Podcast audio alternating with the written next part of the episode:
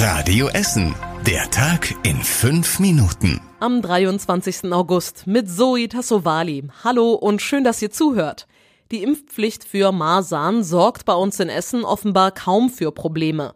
Das Gesundheitsamt der Stadt meldet, dass noch kein Kind von der Betreuung in der Kita oder der Tagespflege ausgeschlossen werden musste, weil die Impfung fehlte. Auch an den Schulen laufe es gut, es seien noch keine Bußgelder verhängt worden. Die Erzieher und Lehrer sind ebenfalls alle gegen die Masern immun oder geimpft und könnten weiterarbeiten. Seit Anfang August muss ja jeder, der in eine Kita oder zur Schule geht, die Masernimpfung nachweisen. Das Gesundheitsamt musste in einigen Fällen die Nachweise prüfen oder nachforschen, weil Unterlagen fehlten. Die Entführung der Enkelin des früheren OBs Wolfgang Reininger aus Essen hatte bundesweit für Entsetzen gesorgt, natürlich auch hier bei uns in Essen. Jetzt steht die Strafe für die beiden Entführer fest. Nochmal kurz zum Hintergrund. Der Vater hatte das damals zehnjährige Mädchen mit nach Paraguay genommen, ohne das vorher mit der Mutter abzusprechen. Bei der Reise waren auch seine neue Lebensgefährtin und deren Tochter dabei. Auch da wusste der Vater von nichts.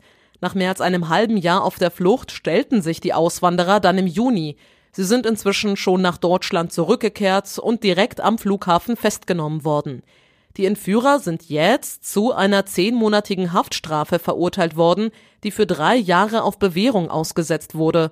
Außerdem müssen sie mehr als 5000 Euro an eine gemeinnützige Organisation zahlen. Die beiden sind Impfgegner und wollten sich mit ihren beiden Töchtern in Südamerika ein neues Leben aufbauen. Hunderte Essener wollen in drei Wochen entlang der Ruhr sauber machen.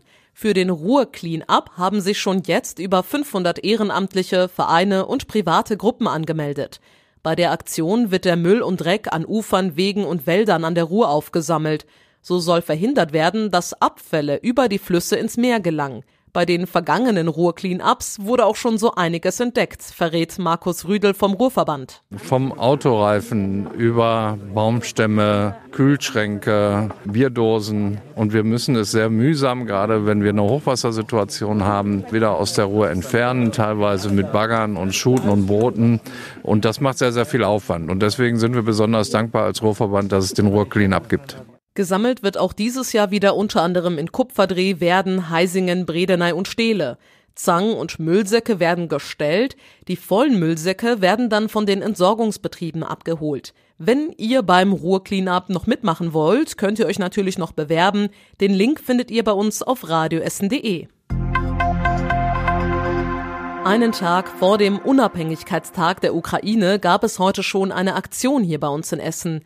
Die Ukraine-Hilfe der Uniklinik in Holsterhausen hat gelbe und blaue Luftballons steigen lassen. Mit dabei waren auch einige Menschen aus der Ukraine, deren Kinder in der Kinderklinik behandelt werden. Man konnte sich auch eine Palette mit Hilfsgütern ansehen, wie sie von der Uniklinik auch schon mehrfach in die Ukraine transportiert wurden. Im Moment ist ein neuer Transport von Medizin in das Land geplant, die Ärzte hier bei uns in Essen stehen in engem Kontakt mit den Kollegen in der Ukraine und schicken immer genau das, was wirklich gebraucht wird. Die Stiftung Universitätsmedizin finanziert die Transporte über Spenden.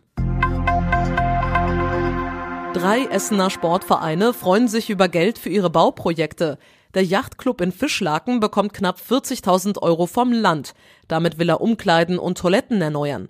Auch die Stadt vergibt Geld.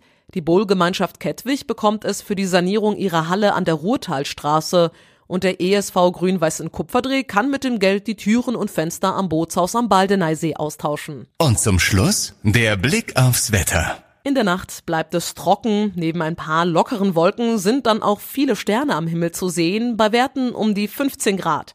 Wir hören uns dann hier bei Radio Essen morgen früh ab 6 Uhr, so wie immer. Ich wünsche euch allen einen schönen Abend.